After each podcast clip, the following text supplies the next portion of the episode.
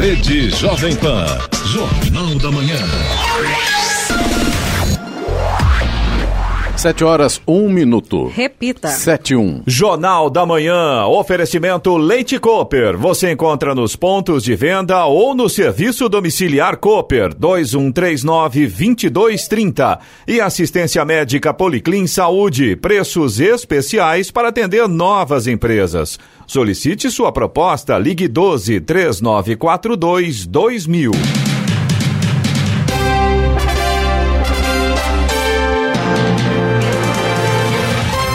bom dia, você acompanha o Jornal da Manhã. Hoje é quarta-feira, 10 de julho de 2019. Hoje é o dia da pizza e também aniversário de Pindamonhangaba, 314 anos, também de Bananal, 187 anos. Vivemos o inverno brasileiro em São José dos Campos, 14 graus. Assista também o Jornal da Manhã pelo canal do YouTube em Jovem Pan. São José dos Campos é o rádio com imagem.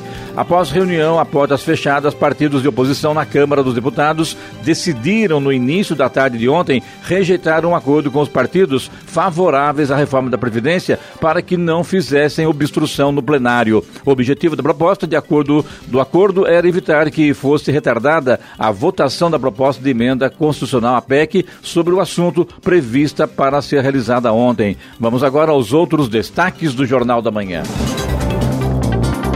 Empresa JTU pede à Prefeitura reajuste na tarifa de ônibus em Jacareí. Um dia antes da votação da Previdência, governo libera mais de um bilhão de reais em emendas. Rodrigo Maia convoca para a quarta reunião para instalar comissão especial da PEC da reforma tributária. Corpo de jovem arrastado por onda na praia do Sununga, encontrado em Ubatuba. Deputada federal Maria do Rosário poderá ser alvo de um processo aberto pelo Conselho de Ética da Câmara por quebra de decoro parlamentar. Um grupo de pessoas suspeitas de estelionato em Brumadinho é alvo de uma investigação da Polícia Civil de Minas Gerais. Copa do Brasil retorna hoje com quatro jogos. O Internacional enfrenta o Palmeiras. Ouça também o Jornal da Manhã pela internet. Acesse Jovem Pan sjc.com.br.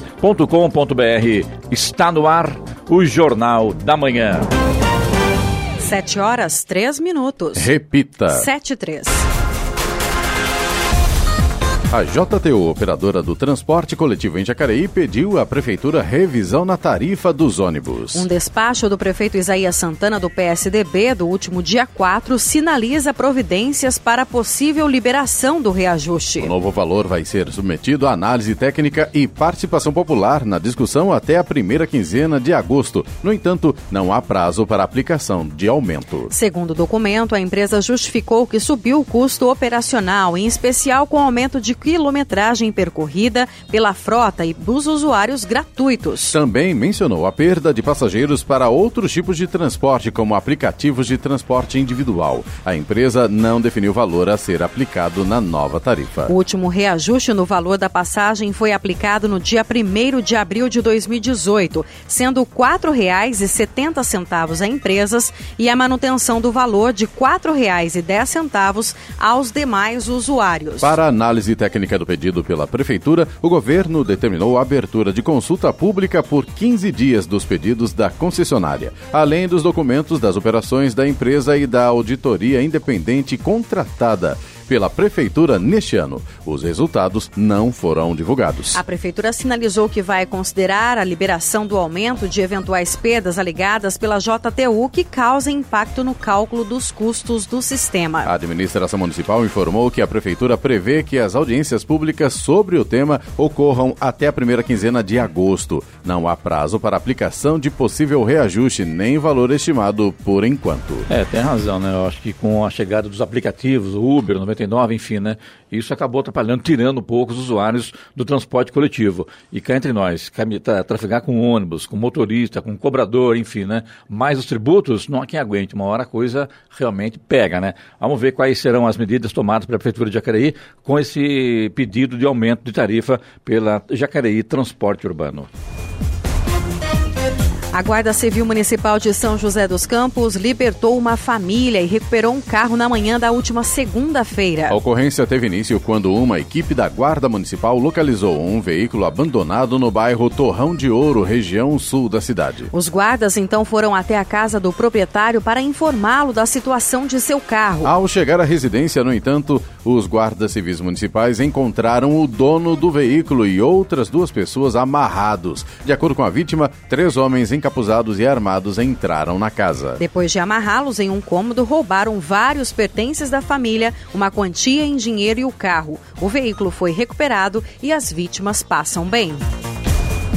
Um grupo de pessoas suspeitas de estelionato em Brumadinho é alvo de uma investigação da Polícia Civil de Minas Gerais. Desde a semana passada, os policiais prenderam 10 pessoas por tentativa de falsificação de atestados dos postos de saúde da família. Os falsos documentos eram utilizados como comprovante de residência para o recebimento de indenização paga pela Vale aos moradores do município. Segundo a polícia, 39 suspeitos estão sendo investigados desde o rompimento da barragem Córrego do Feijão em janeiro deste ano. Segundo as investigações, seis pessoas de uma mesma família receberam cada uma entre 5 e 12 mil reais depois de solicitarem o auxílio emergencial com a declaração falsa. Uma das investigadas é moradora de Brumadinho e realmente tem direito à indenização de urgência. Contudo, ela forneceu o endereço onde mora para o namorado e outros parentes que residem em Sarzedo. De acordo com a policial, a moradora pode responder por estelionato, organização criminosa e falsidade ideológica por ter registrado de próprio punho uma declaração de que o namorado morava com ela. A Polícia Civil apurou também que os documentos fraudados eram comprados de um falsário e os suspeitos pagavam entre 500 e 700 reais pelas declarações. É, quando fala sobre corrupção, né? Veja só, né? Uma, de, uma tragédia em Brumadinho, uma desgraça lá que vitimou mais de 200, sei lá quantas pessoas, foram mais de 250 pessoas no mínimo, né? E de repente as pessoas aproveitando esse momento, né, Eloy? Para poder, Vanessa e Sena, para poder tirar proveito, né? Um absurdo isso. Você fala tão de acabar com a corrupção, e acabar com a sacanagem, coitado do povo, mas tem hora que o povo colabora também com isso, né? Impressionante. Deprimente, né? deprimente, deprimente para é. dizer o mínimo. Deprimente né? e revoltante, né? Porque eu acho que não tem que ter dó de ninguém ninguém. E... Pô, é, falsidade ideológica, falsificando atestado. Tá de brincadeira, né? Não, e não tem nem como dizer, ah, não sabia, porque estava pagando lá 500, 700 reais para um falsário fazer os documentos falsos. Quer dizer, não dá para acreditar, né? Realmente assinou, é. Assinou condenação, né? Exato. Bem assim, né? Ah, sim, detalhe, a declaração feita de próprio punho, inclusive, claro, claro, né? É. 7 horas 8 minutos. Repita. 7 e 8. Um caminhão que levava 228 migrantes escondidos foi encontrado na última segunda-feira pela Polícia do México. O veículo que supostamente levava refrigerantes foi detido em uma blitz de rotina no estado de Chiapas, do sul do país. Eles são originários da Guatemala, Honduras e El Salvador e, de acordo com a Secretaria de Segurança Pública da região, eles estão sob custódia do Instituto Nacional de Migração, que opera ajudando os migrantes a voltarem para seus países. Durante a operação, operação, os agentes prenderam duas pessoas responsáveis por realizar o transporte. No último domingo, a polícia mexicana também interceptou um caminhão em condições semelhantes com 51 migrantes, dessa vez no estado de Zacatecas. Estradas. Neste momento, a rodovia Presidente Dutra tem trânsito lento em Guarulhos e também na chegada a São Paulo. A gente tem lentidão em Guarulhos na pista expressa e na pista marginal e a chegada a São Paulo tem lentidão neste momento na pista marginal. A rodovia Ailton Senna também tem trânsito lento neste momento na altura de Guarulhos. Já o corredor Ailton Senna Cavalho Pinto segue com trânsito em boas condições.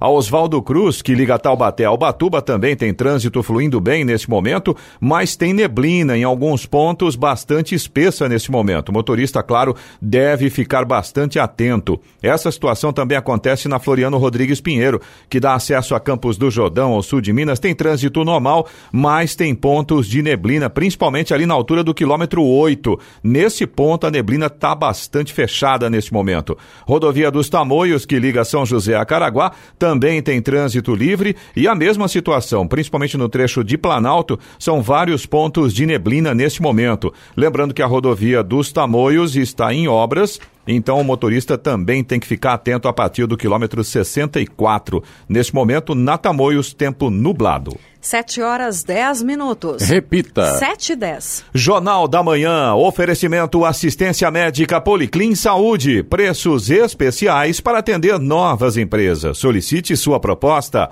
Ligue 12 3942 2000. E Leite Cooper. Você encontra nos pontos de venda ou no serviço domiciliar Cooper 2139 2230. Jornal da Manhã. 7 horas 13 minutos. Repita. 7 e 13. O Ministério da Saúde abriu mais um prazo para preencher vagas remanescentes no Mais Médicos. Agora, a inscrição é para brasileiros formados no exterior. Ao todo, são 600 vagas em áreas com alto risco de vulnerabilidade. O prazo termina hoje. Esta é a segunda fase do edital publicado em maio deste ano. A primeira fase teve cerca de 2.149 vagas para médicos formados no Brasil. Destas, 1.549 vagas foram ocupadas. Os interessados nesta etapa do programa devem começar a atender a população entre os dias 16 de agosto e 25 de setembro. A deputada federal Maria do Rosário, do PT do Rio Grande do Sul, poderá ser alvo de um processo aberto pelo Conselho de Ética da Câmara por quebra de decoro parlamentar. O colegiado se reunirá hoje para deliberar sobre o pedido feito pelo PSL, partido do presidente Jair Bolsonaro. A acusação é de que a parlamentar teria desrespeitado o deputado Julian Lemos, do PSL de Pernambuco, ou melhor, da Paraíba, durante uma audiência pública na casa com o ministro da Educação, Abraham Weintraub. A cena, registrada em um vídeo que circulou nas redes sociais, mostra a deputada conversando com colegas e caminhando em direção a um grupo de deputados do PSL no plenário. No trajeto, ela esbarra em alguns deles e, posteriormente, empurra Julian Lemos e o também delegado Éder Mauro do PSD. O fato aconteceu no dia 15 de junho. Na reunião do Conselho de Ética, que acontecerá às duas e meia da tarde de hoje, os deputados também decidirão sobre os sobre o relator do processo. É, esse, vídeo aí correu todas as redes sociais, né? E ela estava claro, né? Que realmente ela empurrou, né? Então, logicamente, hoje deverá ser votado essa se vai ou não abrir um pedido aí do, do, do, do PSL sobre abrir um processo contra a deputada por quebra de decoro parlamentar. Com certeza, no meu ponto de vista, será aberto, porque o que ela fez realmente, ah, os vídeos ah, que circularam na internet mostram claramente que ela fez isso.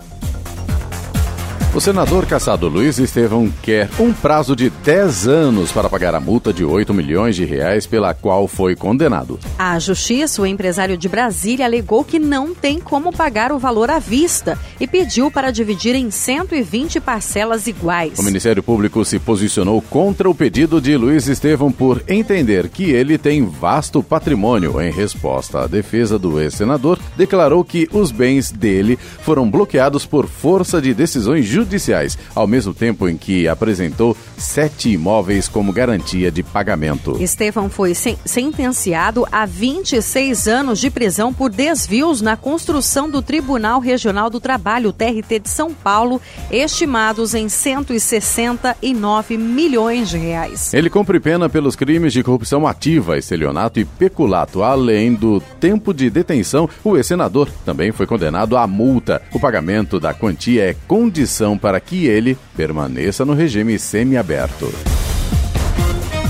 Após a conclusão da etapa de discussões na madrugada, deputados tentarão, a partir da manhã de hoje, votar em primeiro turno a proposta de emenda à Constituição da reforma da Previdência que muda as regras para a aposentadoria. O presidente da Câmara, Rodrigo Maia do DEM do Rio de Janeiro, convocou sessão para as 9 horas da manhã, mas disse que somente às 10 e meia dará início aos trabalhos, com a concessão da palavra a seis oradores, três pró e três contra a reforma, por cinco minutos cada um. A intenção é tentar votar o texto base da reforma pela manhã e partir para a votação à tarde dos destaques, trechos específicos do texto destacado para votação em separado. Inicialmente, havia a expectativa de que o texto base fosse votado ontem, mas os debates começaram somente por volta das 9 horas da noite, devido a um movimento de partidos que pressionavam por mudanças no projeto e exigiram negociações durante todo o dia. Entre as alterações defendidas por esses dois partidos estavam a inclusão de estados e municípios na reforma da Previdência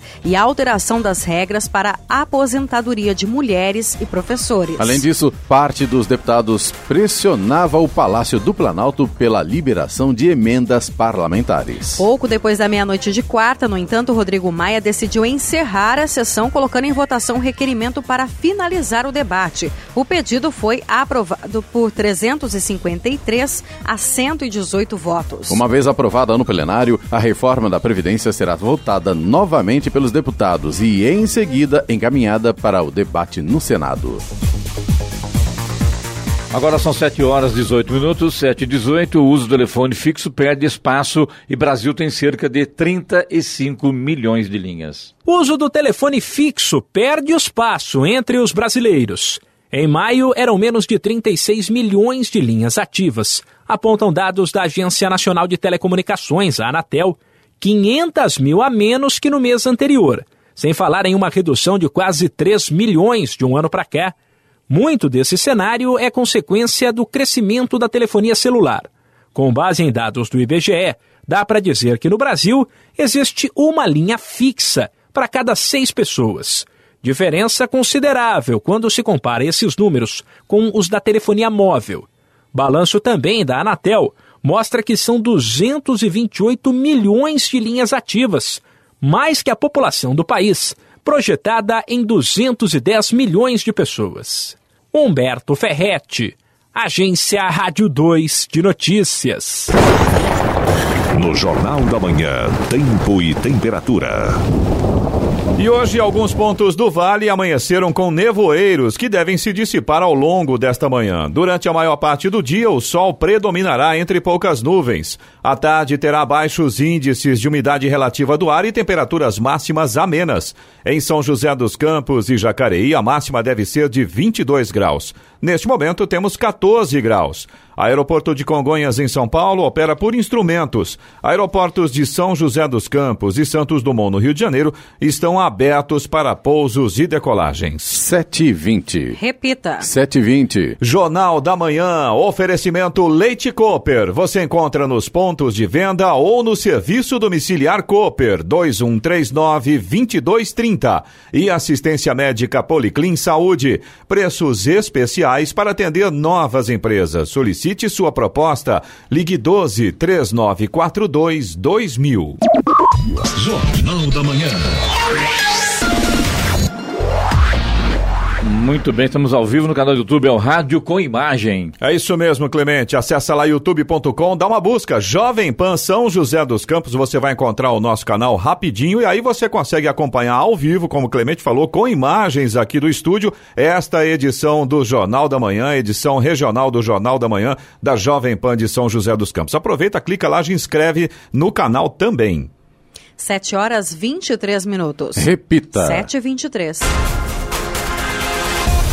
O coordenador da Operação Lava Jato em Curitiba, procurador da República Deltan Dallagnol, recusou o convite da Comissão de Direitos Humanos e Minorias da Câmara dos Deputados e não compareceu à audiência pública para a qual era aguardado ontem. Ele havia sido convidado a falar sobre as reportagens em que o site The Intercept Brasil traz supostas mensagens trocadas entre ele e o então juiz Sérgio Moro e outros procuradores da Força Tarefa. Deltan Dallagnol enviou um comunicado ao presidente da comissão, deputado El Helder Salomão com as razões de que se considera impossibilitado de atender o convite. O procurador começa o texto afirmando que o Congresso Nacional é corresponsável pela definição dos rumos do país e lembra que, como membro do Ministério Público, tem por função constitucional desempenhar trabalhos de natureza técnica perante o Judiciário, diferente de agentes públicos vinculados ao Poder Executivo. O grupo de trabalho que analisa o pacote anticrime na Câmara dos Deputados se reuniu ontem para discutir e votar o parecer do relator, deputado Capitão Augusto do PL de São Paulo. Além das mudanças na legislação propostas pelo ministro da Justiça e Segurança Pública, Sérgio Moro, o parlamentar incluiu em seu relatório as sugestões da comissão de juristas criada pela Casa para elaborar propostas de combate à corrupção. Os trabalhos do grupo foram coordenados pelo ministro do Supremo Tribunal Federal, STF, Alexandre de Moraes, que foi secretário de Segurança Pública do Estado de São Paulo. As sugestões foram tão acatadas que o projeto que será votado vem sendo chamado de pacote anticrime e anticorrupção. Um dos ajustes sugeridos pelo relator nos projetos enviados por Moro trata do dispositivo que permite ao magistrado reduzir a metade ou até deixar de aplicar a pena se ficar comprovado que quem cometeu o crime agiu sobre o efeito de medo, surpresa ou violenta emoção. Ele respondeu ainda o dispositivo do pacote que isenta de punição o agente de segurança pública que atua para prevenir injustiça e eminente agressão. A grande dúvida, no entanto, é em relação ao procedimento de votação do relatório. Isso porque o regimento interno da Câmara não prevê regras específicas para o funcionamento de grupos de trabalho, como é o caso. Para o relator, deputado Capitão Augusto defendeu a, a manutenção no projeto da prisão após condenação em segunda instância. Para ele, essa comissão foi criada justamente para corresponder ao anseio da sociedade, que é o combate às facções criminosas, combate aos crimes hediondos e combate à corrupção. Negar a prisão após condenação em segunda instância é praticamente acabar com o principal desse pacote, segundo ele, que vem para modernizar e para endurecer a legislação penal. Depois de muitas discussões, o grupo reiterou esse ponto. Foi uma decisão apertada, sete votos a seis. A Polícia Civil investiga dentro do Hospital Regional de Taguatinga, no Distrito Federal, um suposto esquema de venda de atestados assinados por médicos que já morreram. Segundo as apurações, um desses documentos foi apresentado no Ministério da Justiça. Um servidor da pasta ficou afastado do trabalho por sete dias após entregar um atestado assinado em 5 de maio de 2018 por um médico ortopedista do hospital. No entanto, de acordo com a Polícia Civil, o profissional faleceu em dezembro de 2017, data anterior à emissão do documento. Apesar dessa situação ter ocorrido apenas no ano passado, o ca... no ano passado, o caso somente veio à tona neste ano. O delegado da Coordenação de Repressão aos Crimes contra o Consumidor, a Propriedade Imaterial e a Fraudes, Miguel Lucena, disse que vai intimar os servidores que estavam em atendimento no turno em que o atestado foi emitido. Em nota, o Ministério da Justiça afirmou que instaurou um procedimento em dezembro de 2018 para apurar a situação.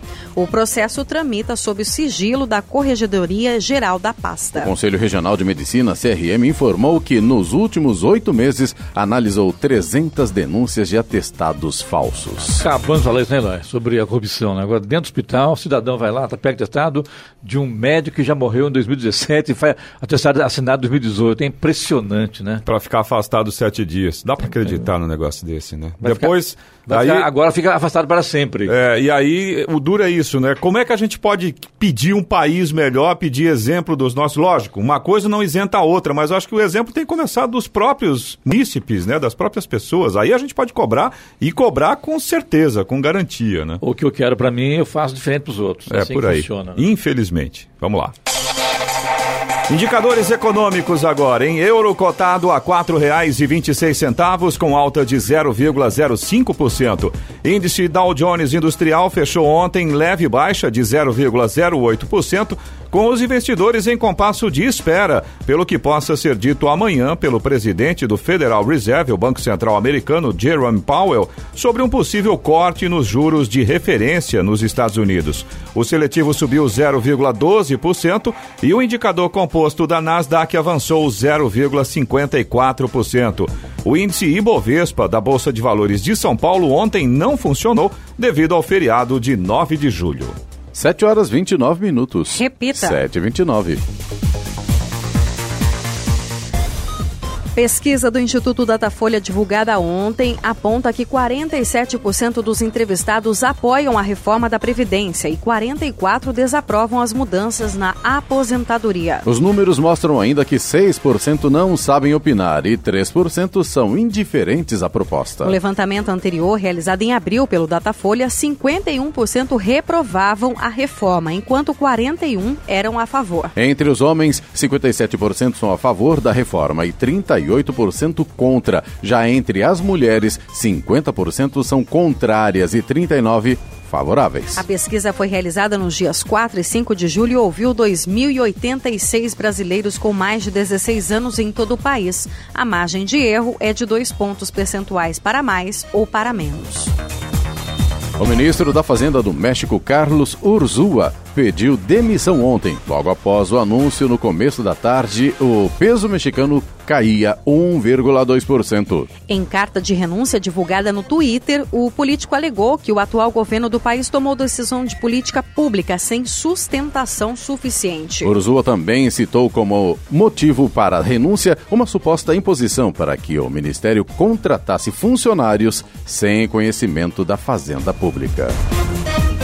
O corpo de João Vitor dos Santos, que estava desaparecido no mar, foi encontrado na manhã de ontem em Ubatuba. Ele foi localizado a cerca de um quilômetro e meio do local do acidente, sentido Ilha Anchieta. Os bombeiros faziam buscas pelo jovem desde o sábado, quando o instrutor de surf foi ao litoral norte para gravar vídeos para sua página de esporte na, página de esporte na web e foi arrastado pelas ondas na praia do Sununga. O corpo de João Vitor dos Santos de 20 anos, foi encontrado por volta das 10 horas da manhã. O corpo foi avistado por um drone usado nas buscas e um bote dos bombeiros foi até o local para fazer o resgate. Ele foi levado para a praia do Lázaro e encaminhado ao Instituto Médico Legal de Ubatuba. O presidente Jair Bolsonaro sancionou com votos a lei que cria a Autoridade Nacional de Proteção de Dados, instituída por meio de medida provisória já aprovada pelo Congresso. A decisão foi publicada ontem no Diário Oficial da União. O texto altera a Lei de Proteção de Dados Pessoais criada pelo então presidente Michel Temer em 2018, que regulamentou o uso, a proteção e a transferência de dados pessoais no país. A nova lei visa proteger ainda mais os dados pessoais pessoais. No geral, o repasse dessas informações de base do poder público a empresas é proibido, mas o texto estabelece agora exceções para que essa transferência possa ser feita, desde que autorizada pela Autoridade Nacional de Proteção de Dados. Na verdade, o presidente sancionou com vetos, né? não com votos. Ele sancionou com vetos a lei que cria a Autoridade Nacional de Proteção de Dados. A Polícia Militar Ambiental apreendeu 14 aves silvestres mantidas em cativeiro na cidade de Cruzeiro na manhã de ontem. O homem responsável pelas aves foi autuado em 7 mil reais. Durante patrulhamento, a equipe policial viu gaiolas no muro de uma casa e, ao fazer a fiscalização, foi constatado que os pássaros eram mantidos em cativeiros sem autorização do órgão competente. Além das gaiolas que estavam expostas, o proprietário tinha mais aves no interior da residência, todas sem autorização As aves foram encaminhadas para o Centro de Triagem Animais Silvestres em Lorena para readaptação e serão devolvidas à natureza. Subiu. Subiu para sete o número de moradores de rua que foram encontrados mortos em São Paulo desde a última sexta-feira. Os novos casos aconteceram na Marginal Tietê, na capital, e na cidade de Echaporã, no interior. A suspeita é de que todos os falecidos tenham sido causados pelo falecimentos tenham sido ca causados pela onda de frio que atinge os estados no último dia. Até o momento, porém, apenas um deles foi confirmado como morte por hipotermia. De acordo com a Secretaria da Segurança Pública de São Paulo, a morte mais recente foi registrada na noite de segunda-feira na Marginal Tietê, quando a Polícia Militar foi acionada para resgatar um homem no local. Ao chegar no endereço, a vítima, que ainda não foi identificada, já estava sem vida. Aliás, a gente falou aqui ontem sobre isso, né, o Vanessa, que Sim. a gente estava mal informado sobre realmente o número de mortos, né, moradores de ruas que morreram por causa do frio, né?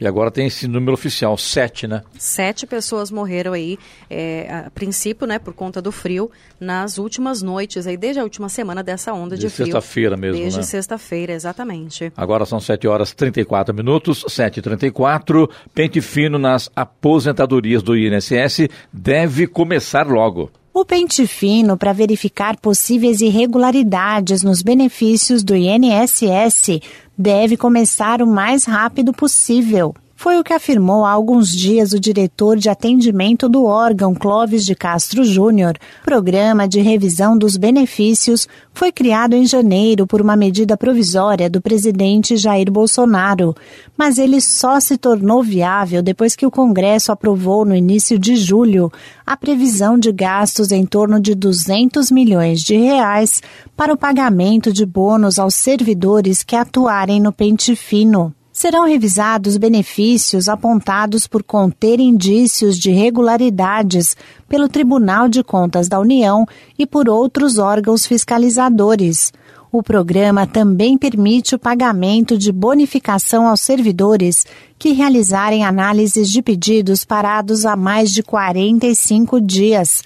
Apesar desse ser o prazo oficial do INSS para a resposta dos requerimentos, Hoje a espera está em torno dos cinco meses.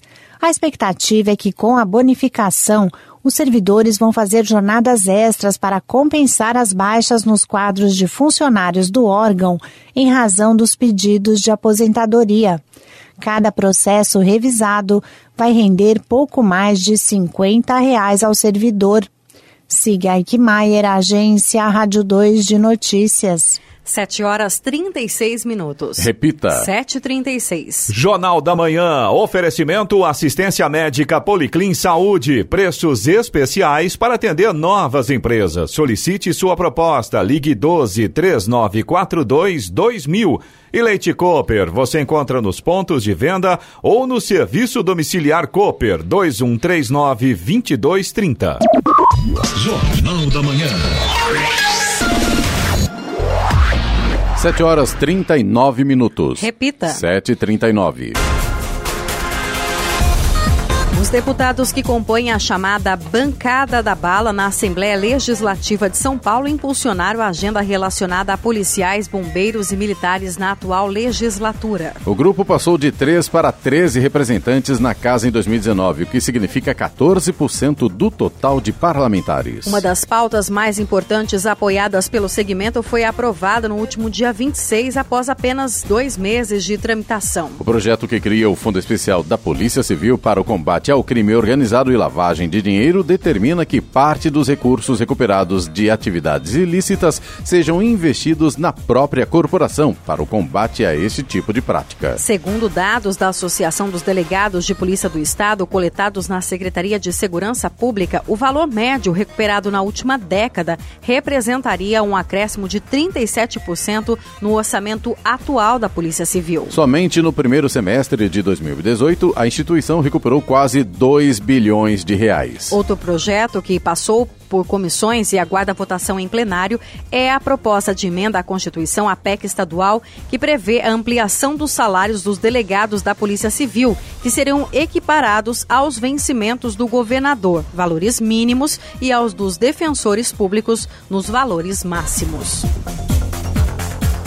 A Prefeitura de São José dos Campos inicia no próximo dia 15 as obras de requalificação da Rua Coronel José Monteiro, uma das principais vias do comércio na região central de São José dos Campos. O serviço está incluso em um pacote de seis obras de requalificação de áreas urbanas da cidade. A obra será feita no trecho entre a Rua Vilaça e o Calçadão, por etapas. Na primeira, será realizado o aumento do, do, da calçada de um dos lados. Após o término, será feito no mesmo local no lado oposto.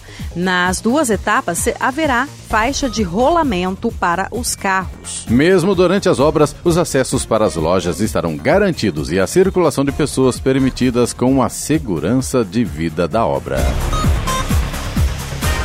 O endividamento das famílias registrou a sexta alta consecutiva em junho, de acordo com pesquisa mensal divulgada ontem pela Confederação Nacional do Comércio de Bens, Serviços e Turismo. Em junho, o percentual de famílias brasileiras endividadas alcançou 64%, antes 63,4% em maio. Trata-se do maior percentual desde julho de 2013, 65,2%. O percentual de famílias com contas ou dívidas em atraso, porém, diminuiu diminuiu em junho de 2019 na comparação com o mês an, an, imediatamente anterior, passando de 24,1% para 23,6% do total. É a primeira queda do ano. O indicador considera dívidas com cheque pré-datado, cartão de crédito, cheque especial, carnê de loja, empréstimo pessoal, prestação de carro e seguro. O ex-presidente argentino Fernando de la Rua, de 81 anos, morreu ontem em um hospital na cidade de Escobar, na província de Buenos Aires, de acordo com a imprensa local. Ele tinha sido hospitalizado em estado grave na segunda-feira com problemas cardíaco e renal. De la Rua foi presidente da Argentina entre 1999 e 2001. Enfrentou vários problemas de saúde nos últimos anos. O governo argentino decretou três dias de luto nacional pela morte do ex-presidente. Os mais de 90 mil candidatos que realizaram as provas do concurso público do Departamento Estadual de Trânsito, Detran São Paulo, no último domingo, já podem consultar os gabaritos no site da Fundação Carlos Chagas. Hoje e amanhã, os participantes podem enviar recursos pelo site da Fundação quanto à aplicação da prova ao gabarito ou contra questões específicas da prova objetiva. A publicação do resultado preliminar da prova está prevista para 28 de agosto. Os aprovados serão contratados sob o regime de consolidação das leis do trabalho, a CLT. Jornal da Manhã. Radares. Radares móveis hoje em São José dos Campos estarão posicionados na rua José Guilherme de Almeida, no Jardim Satélite, na Avenida Barbacena, na Vila Industrial, também na Avenida General Motors e na Avenida Posidônio José de Freitas, no Urbanova.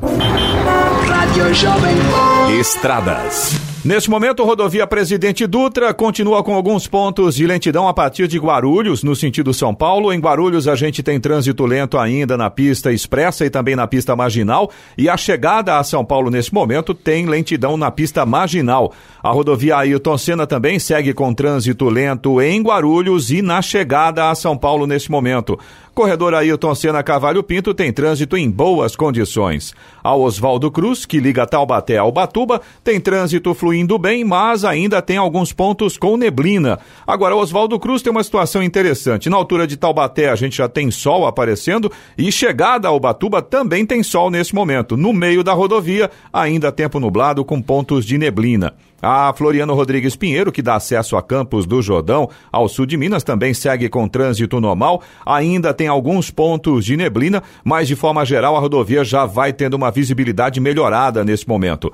A rodovia dos Tamoios, que liga São José a Caraguá, também tem trânsito livre, mas ainda tem tempo nublado e vários pontos de neblina no trecho de Planalto neste momento. 7h45. Repita. 7h45. Jornal da Manhã. Oferecimento Leite Cooper. Você encontra nos pontos de venda ou no serviço domiciliar Cooper 2139-2230. E assistência médica Policlin Saúde. Preços especiais para atender novas empresas. Solicite sua proposta. Ligue 12 3942 2000. Jornal da Manhã. 7 horas 48 minutos. Repita. 7h48. Um dia antes do início da votação da reforma da Previdência no plenário da Câmara dos Deputados, o governo liberou mais de um bilhão de reais em emendas parlamentares vinculadas à área da saúde. A previsão de recursos está em 37 portarias publicadas em edição extra do Diário Oficial da União da última segunda-feira. Segundo as portarias, os recursos são para incremento temporário do limite financeiro da assistência de média e alta complexidade e do piso da atenção básica. Segundo o levantamento da ONG Conta contas abertas, só nos primeiros cinco dias de julho foram empenhados mais de 2 bilhões e meio de reais em emendas. O valor dos cinco primeiros dias de julho é superior ao empenhado durante todo o primeiro semestre de 2019. O presidente da Câmara, Rodrigo Maia do DEM do Rio de Janeiro, convocou para hoje, às 9 horas da manhã, a reunião de instalação da comissão especial destinada a analisar a proposta de emenda à Constituição, a PEC da reforma tributária. A decisão foi lida ontem no plenário da Câmara pela deputada Giovânia de Sá, do PSDB de Santa Catarina, que presidia a sessão naquele momento. A instalação é a etapa que marca o início dos trabalhos do colegiado, que vai discutir o mérito das propostas de alteração nas regras tributárias. Concluído concluída a análise na comissão especial, o texto seguirá para votação no plenário. Para ser aprovada, a PEC precisa ser aprovada em dois turnos, por pelo menos 308 dos 513 deputados. Só depois de ser aprovada em duas rodadas na Câmara é que o texto poderá ser encaminhado para apreciação do Senado. 7 horas e 50 minutos. Repita. 7 e 50 E vamos agora para as reclamações dos ouvintes através do WhatsApp Jornal da Manhã, que é o 99707 7791, Eloy. Clemente, ontem a gente havia comentado de um problema lá na Avenida São João, em Jacareí. A nossa ouvinte Com a Andréia. Eugênio, inclusive, Isso, né? exatamente. A nossa ouvinte Andréia de Jacareí mandou uma mensagem logo depois reclamando que ela usa diariamente a Avenida São João lá em Jacareí e diz que está cada dia mais difícil trafegar por ali, principalmente no horário de pico. Ela até mandou uma foto pra gente com a seguinte legenda: Hoje está bom. Era feriado ontem, né? Agora hoje a situação com certeza já deve estar complicada. A Andréia diz que com aquela obra na rotatória que dá acesso ao bairro Jardim Dindim, aí o Cidade Jardim, o trânsito está simplesmente caótico. E aí vem a pergunta da Andréia: a prefeitura tem alguma previsão para liberar essas vias?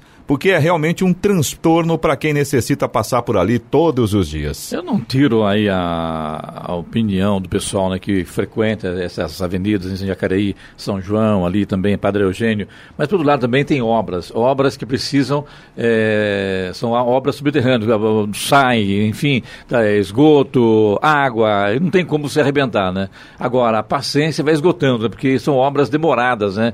Daí tivemos um problema de chuvas, a coisa não funciona, é demorado, é complicado. No Brasil, tudo realmente é muito demorado. Eu acho que esse é o grande problema, né? A demora com que as coisas acontecem por aqui. E Agora quando... são obras necessárias, né, Não tem como não, ser... não, sem dúvida. Alguém tem que fazer. É, né? esse é Vai o ponto. chegar uma hora, tem que ser feita. Agora, o transtorno é inevitável, infelizmente, né? Mas eu acho que tem algumas atitudes que poderiam ser tomadas pelo poder público para pelo concordo. menos minimizar um pouquinho essa situação. Melhorar por um exemplo, no, no horário de pico já sabe que a situação é difícil, que a situação é complicada, então coloca agentes de trânsito, tenta agilizar o processo. Tira semáforo e coloca agente de trânsito. Exatamente. A coisa flui, verdade. Bem, eu acho que existe dica. essa situação, né? E o que não falta Jacareí, me dá a impressão que não falta Jacareí, Vanessa, são agentes de trânsito, viu? Tem bastante. Tem né? bastante, viu?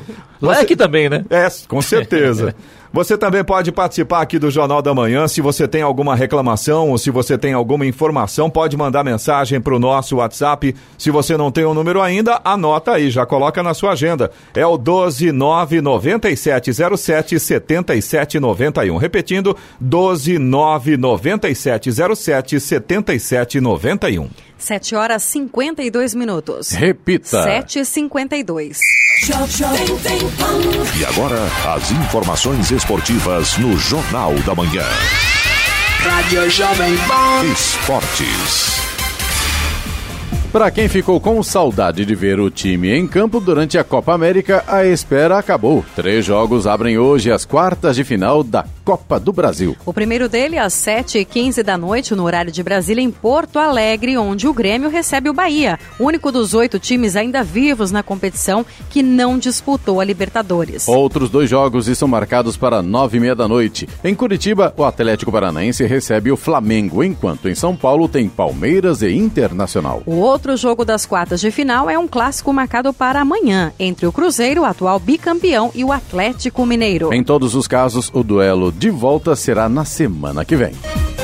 O Palmeiras realizou na tarde de ontem seu último treino antes de encarar o Internacional hoje às nove e meia da noite no Allianz Parque, pelas quartas de final da Copa do Brasil. Nas atividades na academia de futebol, o Verdão teve três baixas. Mike até foi ao gramado com o restante do elenco, mas realizou apenas trabalhos específicos acompanhado do fisioterapeuta Jomar Ottoni, separado dos demais atletas. Já Angulo e Ramires ficaram apenas na parte interna do CT.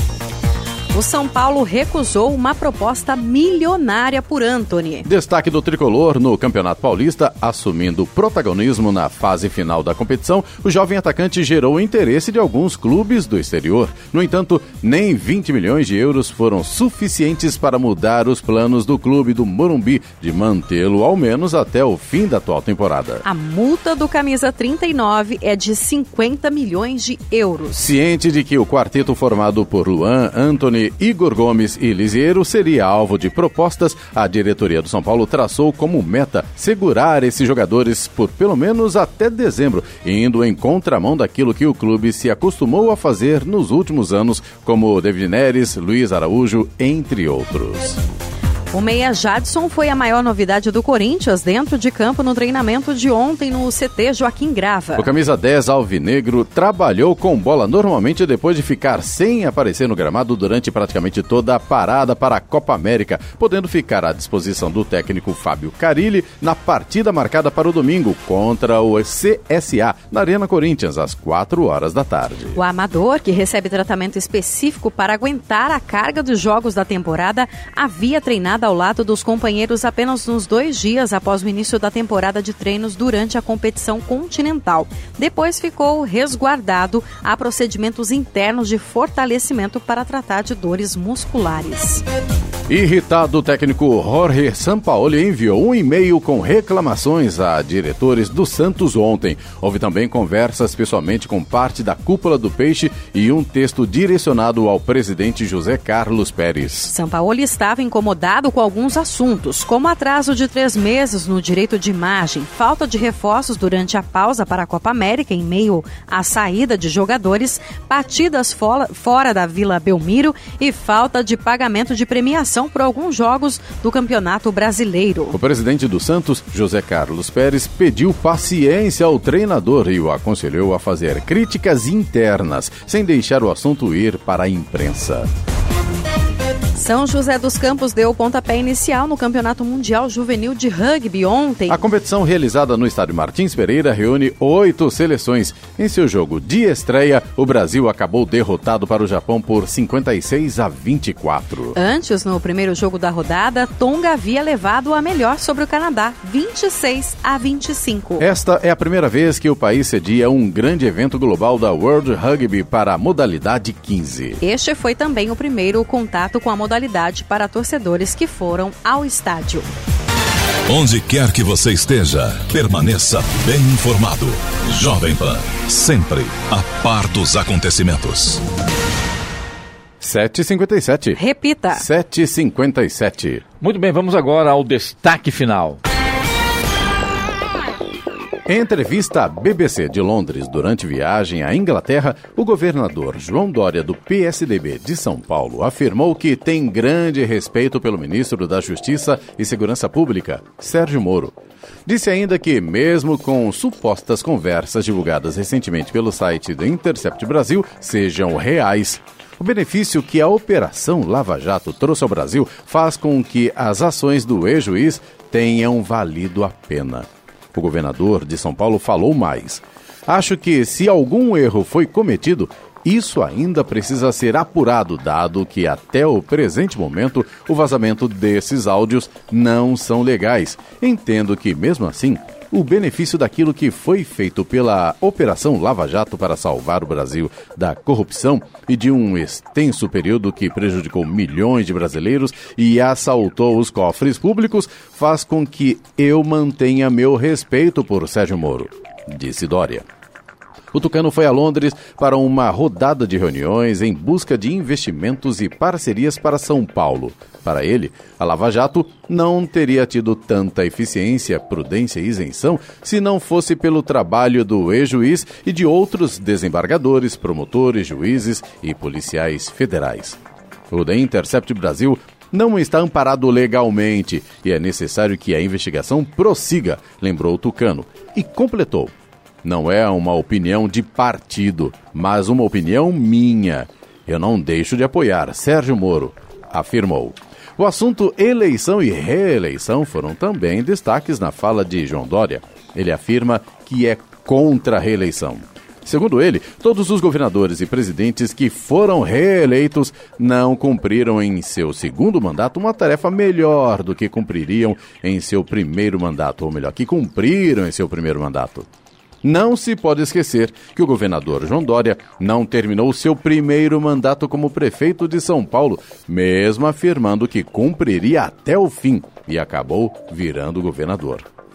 Por outro lado, ao dizer que, mesmo se Sérgio Moro cometeu o erro, terá válido a pena? Ou melhor, terá valido a pena? É importante afirmar que, se isso aconteceu, então não se fez justiça. De acordo com a lei, não se faz justiça cometendo injustiça. Notícia. Rádio Jovem Pan.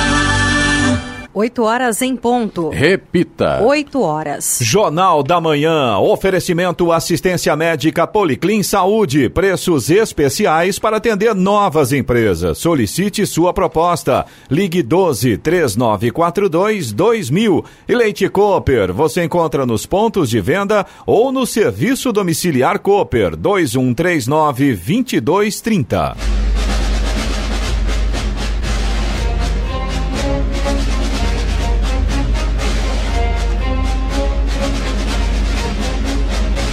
E termina aqui o Jornal da Manhã desta quarta-feira, 10 de julho de 2019. Confira também esta edição no canal do YouTube em Jovem Pan São José dos Campos e em podcasts nas plataformas Spotify, Google e Apple. Voltaremos amanhã às 6 da manhã. Bom dia a todos e até lá. Bom dia, Vale.